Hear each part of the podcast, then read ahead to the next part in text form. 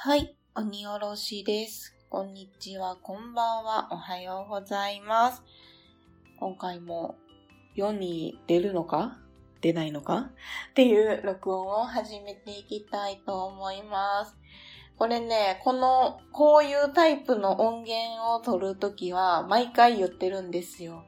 世に出るのか、出ないのか、っていうのを言っているんですけれども、マジで、この、この感じで取り出した音源が20本以上あるんですね。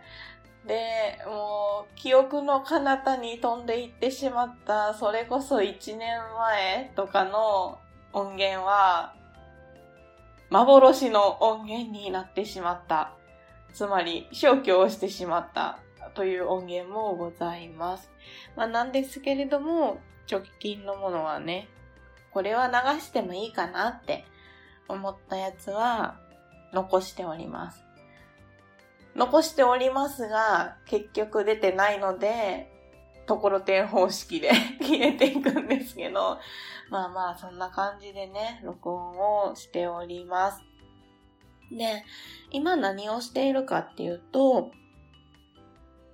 お弁当の蓋100箱企画というものを考えておりまして、これは50箱企画の時にもやったのと同じ企画を100箱目でもやろうと思っています。どんな企画やったかというと、読書紹介会っていうのがね、何回かありまして、それでですね、50箱目以降から100箱目で読んだ小説ですね。それをプレゼントしたいというところで企画をしております。でね、それに向けて今何をしているかっていうと、どの本紹介したっけ？っていうのを振り返ろうとしていて、またですね、オペフタノートにガジガジとメモを仕掛けております。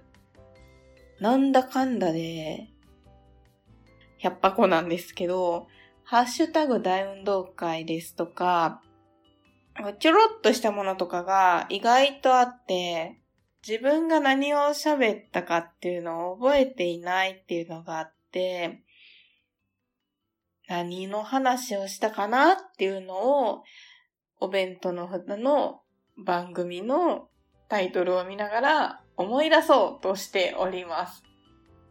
で、その中でどの本紹介してたかなっていうのをね、拾っていこうと思っております。ゆっくりゆっくり遡っていって、ん？で、一つ、漫画は今回はのけます。50箱目と統一するっていうところで、小説のプレゼントとして考えてるんですね。ですので、小説で言うと、56箱目。美味しいミステリーというところで、近藤文江さんのシリーズですね。タルトタタンの夢。晩鐘をあなたに。2冊続けてご紹介をしております。ごめんなさい。今、肘当てに腕が当たったからゴンって入ってるかもしれない。このシーズン、50箱目から100箱目にかけて、シリーズの1冊目、2冊目とか、あと上下巻とかもね、紹介してたかもしれないんですけど、せっかくなので、セットでお届けしようかなと思います。まあ、100箱目なのでね。ここは大奮発していきましょう。なので、まず一発目。一発目？お届けになるのは、近藤文江さんの美味しいミステリー。タルトタタンの夢。晩鐘をあなたにですね。これ実写化もされたんですよね。っていうところでも注目して、今回はお届けしたいなと思います。はい。あのー、今更なんですが、だいぶ普段のお弁当の蓋よりトーンが低いと思うんですけれども、これ用のトーンで喋ってる。素に近いですかね？っていうところも今回の世に出るかもしれない、世に出ないかもしれないところのお話ですね。はい、次来ました。67箱目。100年法ですね。うわぁ、これね、これむっちゃいいんだよ。100年法は上下巻になっておりまして、たまらんですよ。あの、こういう未来は来るんじゃないかなっていうところもあるし、今、生きているあなた、私、周りの人々に対してどういう感情を抱くかなって、自分ならどうするかなとか、周りの人の選択に対してどう思うかなっていうところとかが読める作品ですので、これはもう読んでみてほしいですね。うん。私が読んだきっかけは、ポッドキャスト、ほろよいセブンのゆずきちさんがですね、愉快でご紹介をされていて、ゆずきちさんの感想も聞いて、読んでみたいなって思ったので、これはもう、読んでみてください もうすでに語彙力崩壊しておりますね。はい、続き行きましょう。72箱目です。将棋の子。これはですね、72箱目でもお話をしていました。いましたって言った、しましたが、神まみたでしたけれども、奨励会というものがあるんですね。プロを目指している方々が初めに入る関門っていうところで、もうここからドラマが始まっているんですよ。ノンフィクションです。っていうところで、その将棋に興味がある方はもちろんなんですけれども、すごく人間ドラマを見ることができる、読むことができるんですね。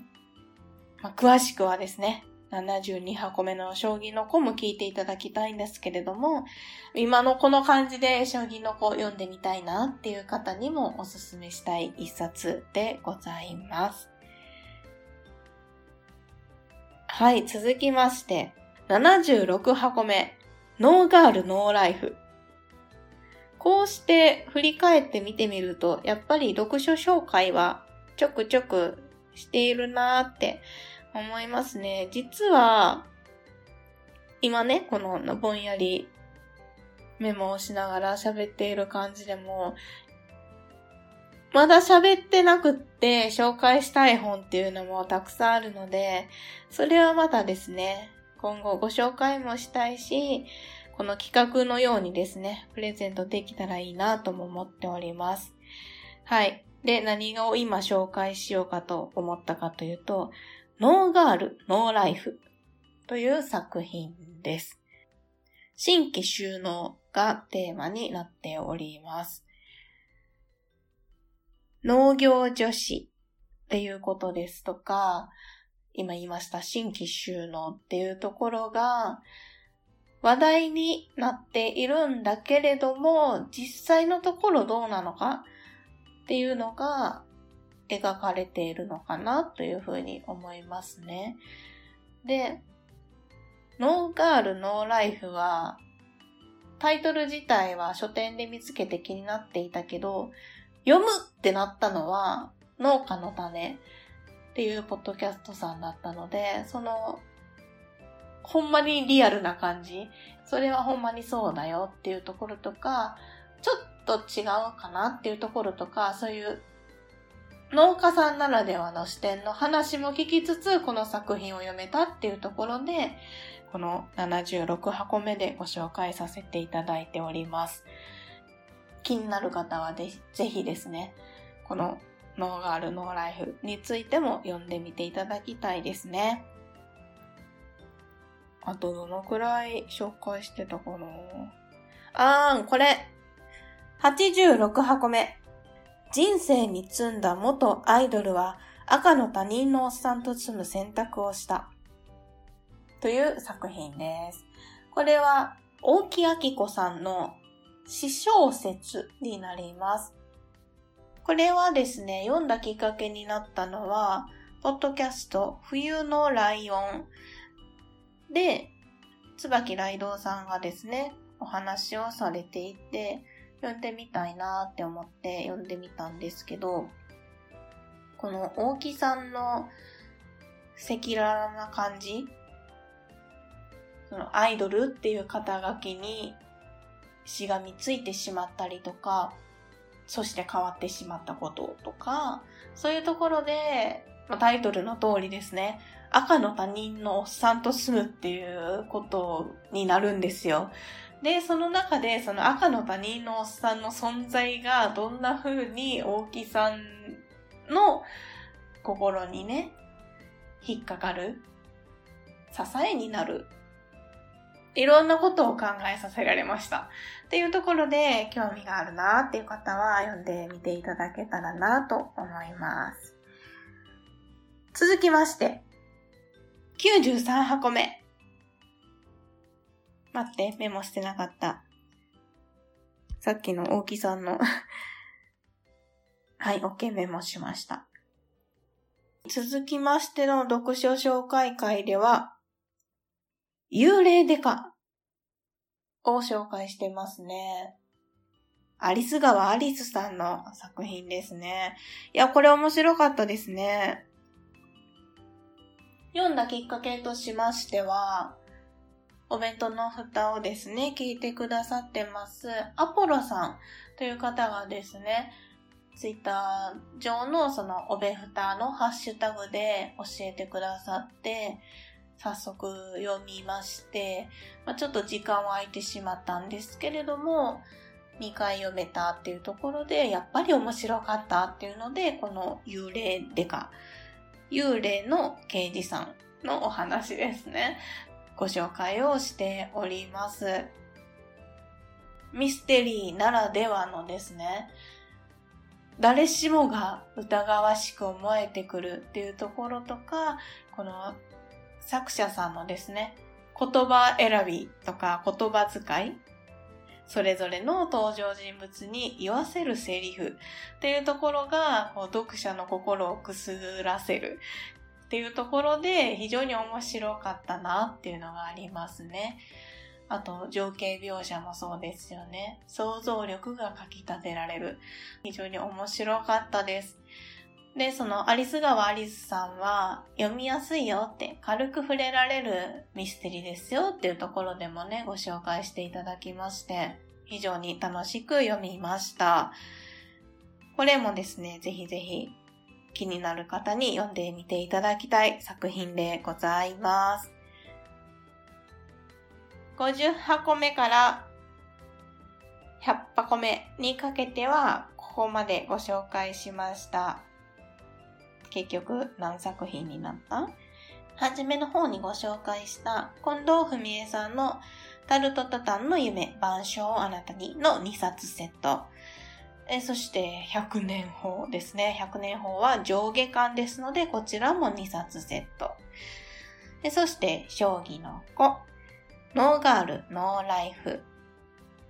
人生に積んだ元アイドルは赤の他人のおっさんと住む選択をした。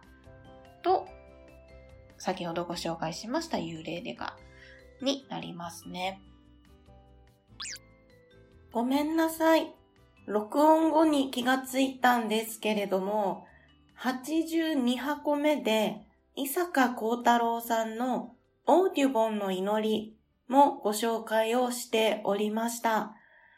ので、オーデュボンの祈りも対象となります。ここで補足をさせていただきます。よろしくお願いします。思い出そうとしてメモをするために録音をしているんですけれども、もうこのまま配信してもいいかな。お弁当の蓋100箱目企画第2弾といたしまして、ご紹介をしたいかな、と思って録音を残しておこうと思います。繰り返しになりますが、お弁当の蓋100箱目企画第2弾といたしまして、読書紹介でご紹介した本をプレゼントさせていただきます。私、鬼おろしがですね、実際に読んだものになりますので、まあ、この時点で中古の作品ということになりますことをまずご了承いただけますと幸いです。でまたですね、諸事情で中古品で購入したものもございます。ですので、本自体のですね、状態がですね、劣化をしてしまっているものもございます。ですが、なるべく消毒をしたりですとか、綺麗に整えて、できる限り状態を良いものにしてお届けしたいと思っております。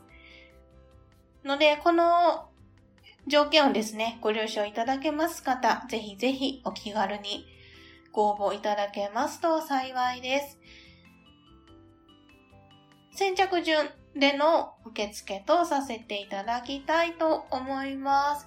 ではですね、ご応募の要項なんですけれども、お弁当の蓋の Twitter アカウントの DM、もしくは Gmail にお送りいただけますと幸いです。